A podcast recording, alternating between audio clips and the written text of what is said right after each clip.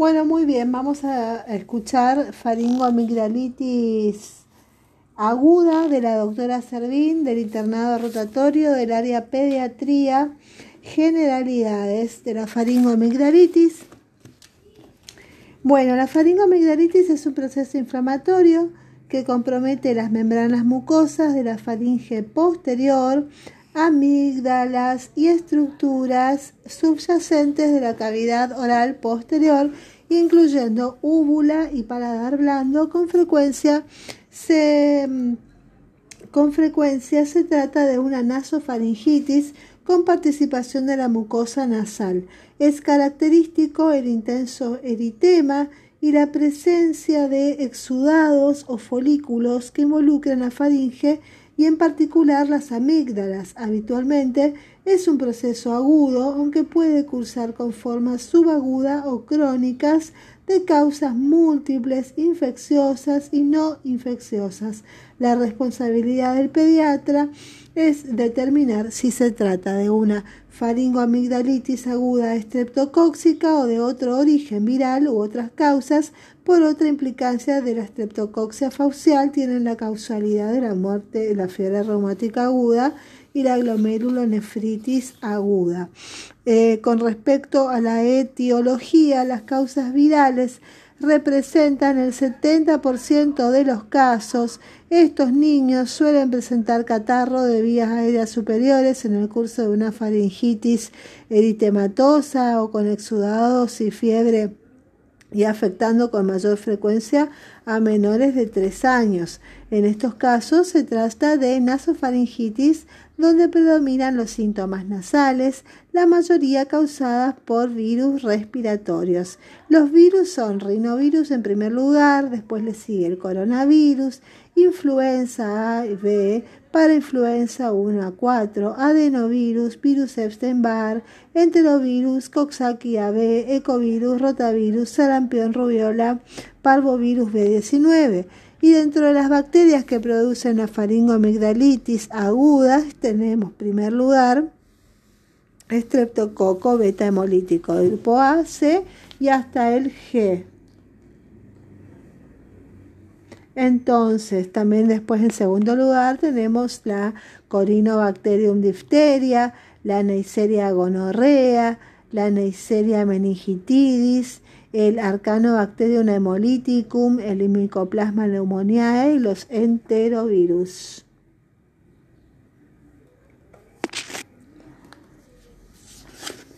Seguimos. Los microorganismos más frecuentes en faringoamigdalitis aguda son los rinovirus, los coronavirus, el influenza, eh, para influenza, adenovirus, el virus incisional respiratorio, que son virus respiratorios em, que producen un compromiso amígdalo-faringio de difícil diferenciación con otras etiologías, la nasofaringitis serosa o con descarga purulenta. Em, es producida más frecuentemente por algunos virus como el eh, rinovirus, influenza A y B, el parainfluenza 1 a 4, Em, el virus respiratorio, adenovirus, rotavirus, enterovirus, que son dentro de los enterovirus entran la polio, Coxsackie A, Coxsackie B y tenemos también los ecovirus. Bueno, respecto a mm, los adenovirus en particular, pueden cursar con reacción conjuntival y múltiples adenopatías cervicales, representando una causa común de faringitis en niños de corta edad y también es frecuente en niños mayores y adolescentes. Tiene la capacidad de causar descarga nasal purulenta y exudados en faringe indiferenciables de los relacionados con bacterias que colonizan la vía aérea superior. Se describieron brotes epidémicos en campamentos de entrenamiento militar algunas enfermedades exantemáticas comunes de la infancia presentan una faringoamigdalitis eritematosa en el periodo de invasión en particular el sarampión, la rubiola 5 y 6, enfermedades causadas por parvovirus B19, el herpes virus humano tipo 6 respectivamente. La presencia de vesículas y o lesiones ulcerosas dolorosas en el paladar blando, mucosa faringea, pilares amigdalinos, está relacionada con virus Coxsackie y ECO. Cuando se localiza en mucosa yugal anterior y labial, configuran una gingivo-estomatitis. La causa más probable es una infección por virus herpes simple tipo 1, raramente tipo 2. El virus de Epstein-Barr causa la mononucleosis infecciosa, cursando con una faringitis eritematosa o más frecuentemente con exudado, similar a la relacionada con el estreptococo beta hemolítico del grupo A. Fiebre entre 38 y 39 grados, decaimiento, astenia, poliadenopatías en zonas no habituales, indoloras, esplenomegalia y hepatoesplenomegalia son signos variables, igual que la cefalea, el dolor abdominal, ictericia que orientan el diagnóstico, las manifestaciones clínicas del virus Epstein-Barr se relacionan con la edad, los niños pequeños raramente presentan faringitis. La infección por citomegalovirus causa un cuadro clínico similar al miembro al MI por virus Epstein-Barr, pero raramente se manifiesta con faringitis. El rotavirus se identifica con diarrea aguda y deshidratación. Puede iniciar el proceso con fiebre aguda, eh, eh, faringitis, eh, faringoamigdalitis aguda, como fue observado por Lewis y colaboradores. La infección primaria con la HIV puede causar síndrome retroviral agudo con fiebre, faringitis no exudativa, linfadenopatía, exantema, artralgia, mialgia y letargia. Numerosas bacterias producen faringoamigdalitis con o sin exudados, siendo las más frecuentes el estreptococo del grupo A y raramente el grupo C y G, cuya importancia merita que se desarrollen extensamente. En épocas de brote epidémico de difteria, Corinebacterium difteria, cursa con fiebre de bajo grado, gran toxemia y amígdalofaringitis con membrana blanco-grisáceas extensas, adherentes, que sangran al desprenderlas, sobrepasando la línea media. Neisseria gonorrea puede presentar una faringitis eritematosa, se sospecha en niños o adolescentes sometidos a abuso sexual o que practican sexo oral.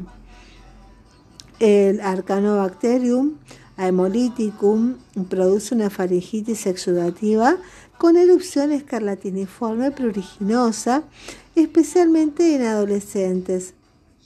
En ocasiones causa una enfermedad que simula la difteria y en otros casos simuló una escarlatina streptocóxica.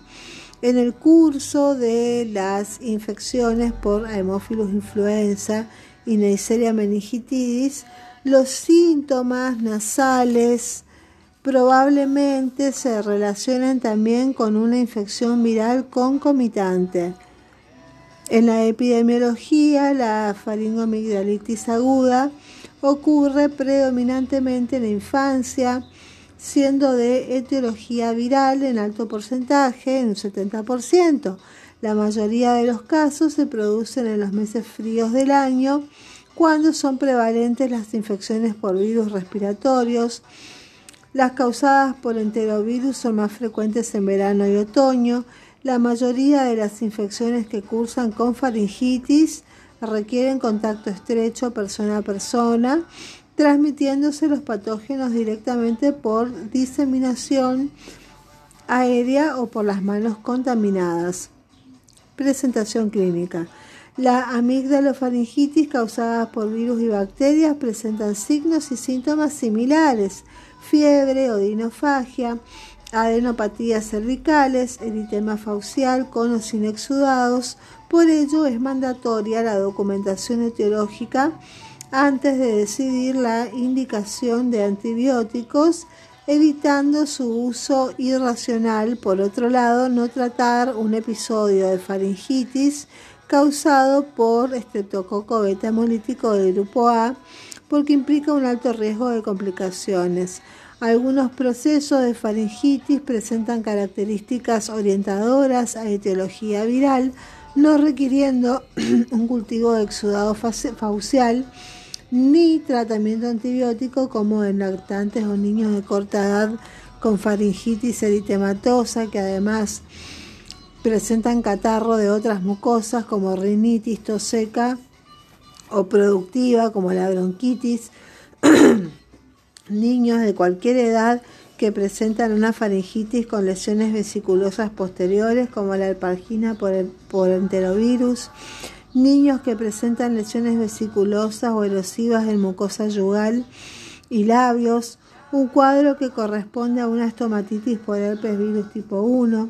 Después tenemos la faringitis con aparición de una erupción morbiliforme compatible con sarampión u otro exantema eritemato maculopapular no relacionado con la escarlatina. En estos casos deben ser seguidos sin tratamiento antibiótico. Seguimos. La faringomigdalitis estreptocóxica. Estreptococo grupo A elabora productos extracelulares como las exotoxinas pirogénicas, antes denominadas eritrogénicas, que son responsables del exantema de la escarlatina. Se conocen cinco exotoxinas pirogénicas, la A, la B y la C. Factor mitogénico y superantígeno estreptocóxico. Su activación puede desencadenar el shock tóxico estreptocóxico con 50% de mortalidad. Sintetiza además dos hemolicinas, que es la streptolicina O, ASO, y streptolicina S. Ambas tienen la propiedad de dañar la membrana de los leucocitos polimorfonucleares. Cuando se elevan los anticuerpos contra el ASO, es indicativo de infección ocurrida semanas o meses antes a los aspectos epidemiológicos. La faringitis estreptocóxica es una infección predominante en niños en niños de edad escolar. Estudios epidemiológicos demostraron que ocurren uno a tres episodios antes de los 13 años de edad. Eh, Estreptococo beta hemolítico del grupo A se aíslan el 10% de exudados fauciales tomados de niños de edad escolar, la mayoría como un estado portador en convivientes de un niño con la infección aguda se eleva al 25%. Este hecho epidemiológico genera dificultades de interpretación de un cultivo positivo que podría corresponder a aportación frente a episodios de faringitis de origen viral. Se transmite por vía aérea a través de pequeñas gotas o nucleogotas cuando existe estrecho contacto personal. La transmisión en el ambiente familiar, como escuelas, instituciones, ocurre con frecuencia a través de alimentos o leche contaminados que son la fuente común de epidemias. La contagiosidad es mayor en el periodo agudo, cesando 24 horas post tratamiento con penicilina. Se ha comprobado que el rol de los portadores sin infección activa en la transmisión es irrelevante.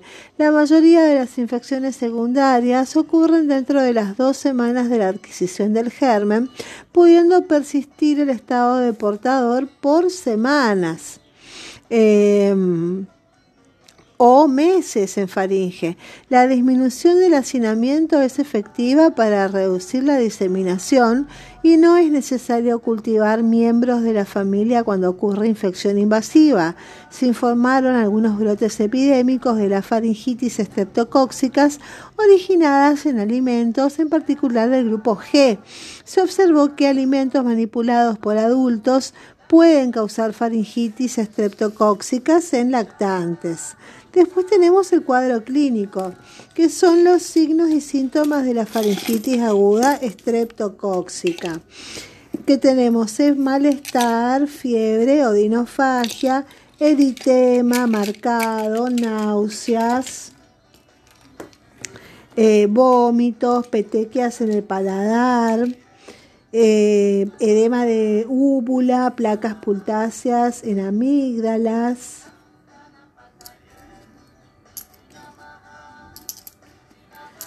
Adenopatías cervicales dolorosas, la faringoamigdalitis por estreptococo hemolítico grupo A es de aparición aguda, afecta mayormente a los niños entre 5 a 15 años de edad, cursa con fiebre, odinofagia, eritema faringio pronunciado, exudados o folículos que cubren la faringe posterior y el área amigdalina, a veces edema de úvula. Algunos niños presentan dolor abdominal, náuseas, vómitos, adenopatías cervicales anteriores y submaxilares dolorosas. Es un hallazgo común. En niños menores de 3 años, el cuadro puede ser menos característico con fiebre de 38 a 39 grados, faringitis, más comúnmente eritematosa, y lesiones en narinas. Cuando se activa una de las tres toxinas eritrogénica que posee el estreptococo beta hemolítico del grupo A, se instala un exantema eritemato maculopapular, que es la escarlatina, y se destaca de esta toxina activada que puede desencadenar en niños con compromiso inmunológico y en particular con varicela, el grave proceso del shock tóxico estreptocóxico con un riesgo de mortalidad del 50%. Tenemos el halo peribucal característico en lengua de fresa y el exantema escarlatiniforme. Con respecto al diagnóstico, el examen físico de las estructuras faringias debe ser minucioso buscando elementos que puedan ayudar al diagnóstico etiológico como vesículas, úlceras, pseudomembranas, desplazamiento medial de una o ambas amígdalas, adenopatías regionales o sistémicas, evaluación del estado general, fiebre, escalofríos, dolor eh, intenso, hepatoesplenomegalia, erupción en piel. Ante la presencia de una faringitis eritematosa con o sin exudados, es necesario documentar la etiología estreptocóxica del proceso y para ello se debe obtener un exudado faucial para diagnóstico específico de laboratorio. Con respecto al diagnóstico de laboratorio, los métodos rápidos detectando antígenos polisacáridos del grupo A por coaglutinación látex o lisa tienen una especificidad de casi el 100% con baja, sensibilidad de 70-80%. Su ventaja que se puede realizar en 20, en 20 minutos, aunque es de mayor costo que el cultivo. Cuando es positivo, este no es necesario y mm, se debe iniciar tratamiento antibiótico. El cultivo hisopado de amígdalas y faringe posterior, si el método rápido es negativo o no está disponible en 48 horas, se obtiene el resultado siendo un método confiable si se utiliza sangre de carnero al 5%, es menos específico cuando se utiliza sangre humana. Después tenemos la antiestreptolicina O o ASO, que es un test serológico que informa sobre la infección pasada por estreptococo de grupo A desde dos, desde dos semanas a varios meses previos. Es útil ante complicaciones no supurativas como fiebre reumática, no tiene rol en la fase aguda. Algunas reflexiones propuestas por la Academia Americana de Pediatría son cultivar los casos sospechosos de faringoamigdalitis estreptocóxica, no realizar antibiograma, todos los estreptococos beta hemolíticos del grupo A se consideran sensibles, tratar solo los positivos para estreptococo beta hemolítico del grupo A, G o C, no realizar cultivos de control rutinarios, cultivar y tratar portadores en situaciones especiales, hay que tener extrema ansiedad familiar, algún inconveniente que padece FRA o eh, fiebre eh, reumatoide o carditis reumática. Tres, si se registran casos de ping-pong, que es más de un miembro de la familia afectado. Cuatro, comunidades cerradas con infecciones recidivantes. Con respecto al tratamiento de la faringoamigdalitis viral, eh, como es la entidad más frecuente y no requiere el uso de antibióticos, se indicarán medidas sintomáticas que apunten a calmar la fiebre y el dolor. Los AINES, dieta blanda, mucho líquido, reposo relativo y un control en 48 a 72 horas para evaluar la evolución del cuadro, el estado clínico del paciente, la respuesta al tratamiento de sostén, presencia de sobreinfección bacteriana, tratamiento de la faringoamigdalitis estreptocóxica. El tratamiento electivo es la penicilina oral en dosis de 50.000 unidades internacionales por kilo día en dos o tres tomas diarias durante 10 días con dosis máxima de 1.200.000 unidades internacionales. Después tenemos amoxicilina, que es de segunda línea, 50 miligramos por kilo por día. Dos dosis en 10 días es una alternativa adecuada, en especial en niños preescolares, por su mejor sabor.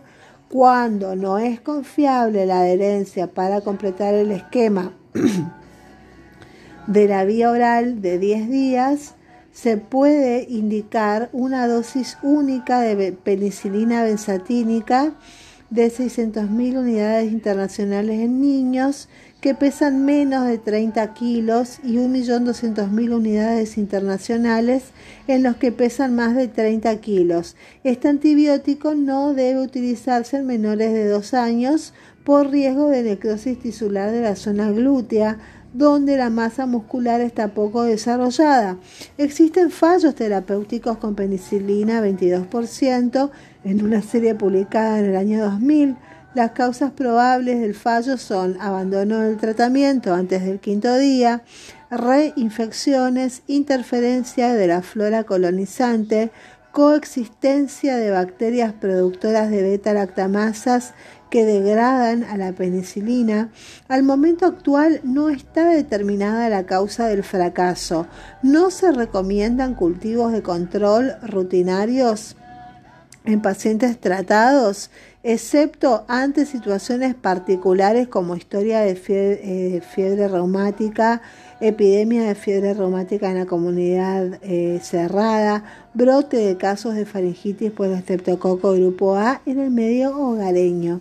En niños alérgicos a la penicilina, otros betalactámicos existen diversas alternativas. La primera es la eritromicina, 40 miligramos por kilo día en tres dosis durante 10 días. Dos, los nuevos macrólidos, como la claritromicina, 15 miligramos kilo día en dos dosis durante 7 días. Los macrólidos tienen el inconveniente de la resistencia que llega al 8% en Argentina. La clindamicina, 30 miligramos kilo día en tres dosis durante 10 días. Cuando existe fracaso clínico, lo que es posible en el 10% de los casos, los esquemas alternativos son penicilina 10, 10 días más, rifampicina 20 miligramos kilo día los últimos 4 días, que es el esquema de Edward Kaplan, que es la cefalexina, clindamicina o bien amoxiclavulánico. Después tenemos la ceftriaxona, que es 50 miligramos por día, intramuscular o intravenosa, en una dosis diaria de 5 días. Es una opción excepcional y solo para casos severos cuando es imposible la administración por vía oral o ante complicaciones supurativas. En situaciones de especial riesgo, como cuando la infección por estreptococo eh, beta hemolítico del grupo A ocurre en el curso de una varicela, donde puede activarse una toxina pirogénica y producir el shock tóxico, sería electiva la clinamicina porque penetra profundamente en el tejido amigdalino y se une a un mayor número de epítopes en la célula bacteriana y se le asocia a en estos casos. La penicilina tiene ventajas sobre otros antibióticos como eficacia comprobada, baja toxicidad, espectro reducido, bajo costo, buena tolerancia, sensibilidad del estreptococo hemolítico de grupo A y el 10%. No se recomienda el tratamiento rutinario de portadores. Ellos representan muy bajo riesgo. La penicilina no erradica el estreptococo beta hemolítico del grupo A de fauces. En caso de intentar la erradicación, deberían utilizarse otros esquemas ya comentados. El uso indiscriminado de macrólidos favorecería el incremento de la resistencia. Con respecto a las complicaciones, son muy infrecuentes desde que se utiliza ampliamente la penicilina.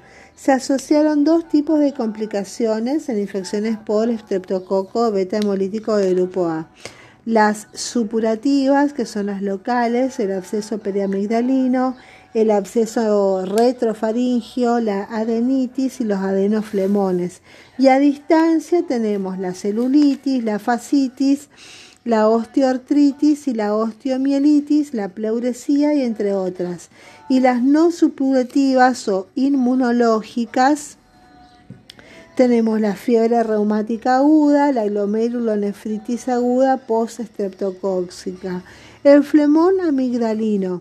Compromete el estado general del paciente, la internación es, es precisa y debe indicarse hidratación intravenosa, analgésicos y antibióticos. La incisión intraoral del absceso es una conducta frecuente. Se postula que la aspiración con aguja puede resolver algunos casos.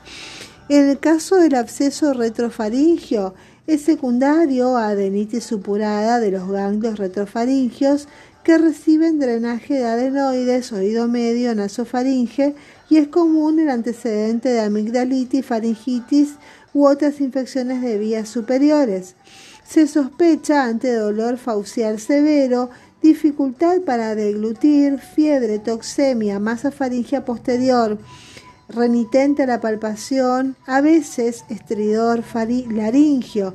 Si hay edema laringio, el niño presenta disnea, taquipnea, disfagia, puede existir tortículos, tortícolis en el 33% de los casos, es frecuente la presencia de adenopatía ipsilateral, la palpación puede demostrar una masa fluctuante en faringe posterior, debe realizarse suavemente por riesgo de ruptura. La radiografía lateral del cuello muestra el espacio retrofaringio abultado por edema, con presencia de aire y ensanchamiento de los tejidos blandos paravertebrales y requiere siempre internación y drenaje quirúrgico con facilidades de intubación si fuera necesario. En la fiebre reumática aguda, el riesgo se establece después del noveno día de iniciada la infección por estreptococo hemolítico grupo A, mientras que no existe tal riesgo en los grupos C y G. La carditis es la consecuencia termible de esta complicación. El riesgo aumenta cuando se producen reinfecciones y no se realiza la profilaxis con penicilina indicada para esta condición.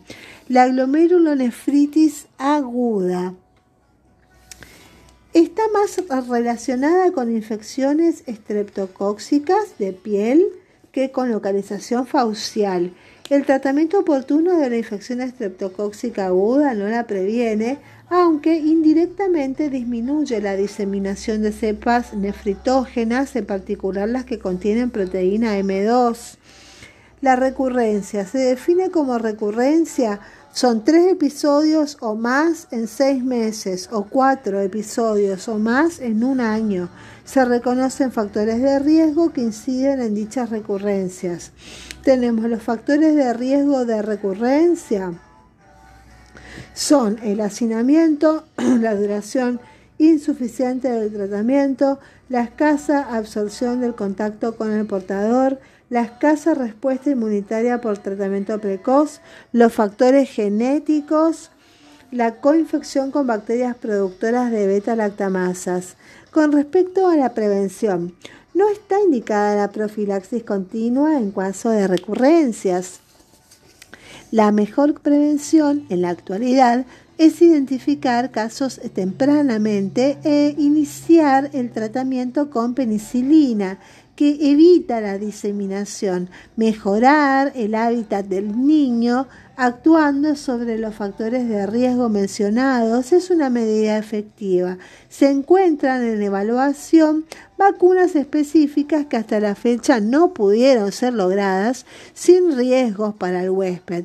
Recientemente se logró una vacuna por técnicas recombinantes multivalentes que contiene fragmentos de proteína M de 26 diferentes serotipos de Streptococo grupo A ensayada en conejos. Fue muy inmunogénica y ninguno de los sueros inmunes mostró reacción cruzada contra tejidos humanos, que era el problema con el que se enfrentaban los investigadores. En las indicaciones de amigdalectomía, ¿cuándo se indica amigdalectomía? Si bien en el presente las indicaciones quirúrgicas para la amilectomía han disminuido notablemente respecto de décadas pasadas, algunas situaciones se benefician con la misma. Indicaciones absolutas son eh, obstrucción crónica de la vía aérea superior, es clara la, la, indicación quirúrgica cuando la obstrucción persiste fuera de un cuadro infeccioso o alérgico especialmente en las situaciones en las que se constata menor saturación de oxígeno o hipercapnia. El cor pulmonale también es absoluta y el absceso periamigdalino es lo suficientemente grave como para considerar cirugía posterior al tratamiento antibiótico si el paciente tiene antecedentes de faringoamigdalitis recurrente. Si no hay antecedentes, se espera un segundo episodio. La amiladectomía tiene la función de prevenir nuevos ataques. Después tenemos las amigdalitis crónicas, que son indicaciones relativas. Eh, las amigdalitis crónicas se denomina así a esas amigdalitis que tienen detritus, material putrefacto en amígdala. La manifestación clínica es el dolor permanente con gusto desagradable en la boca y halitosis.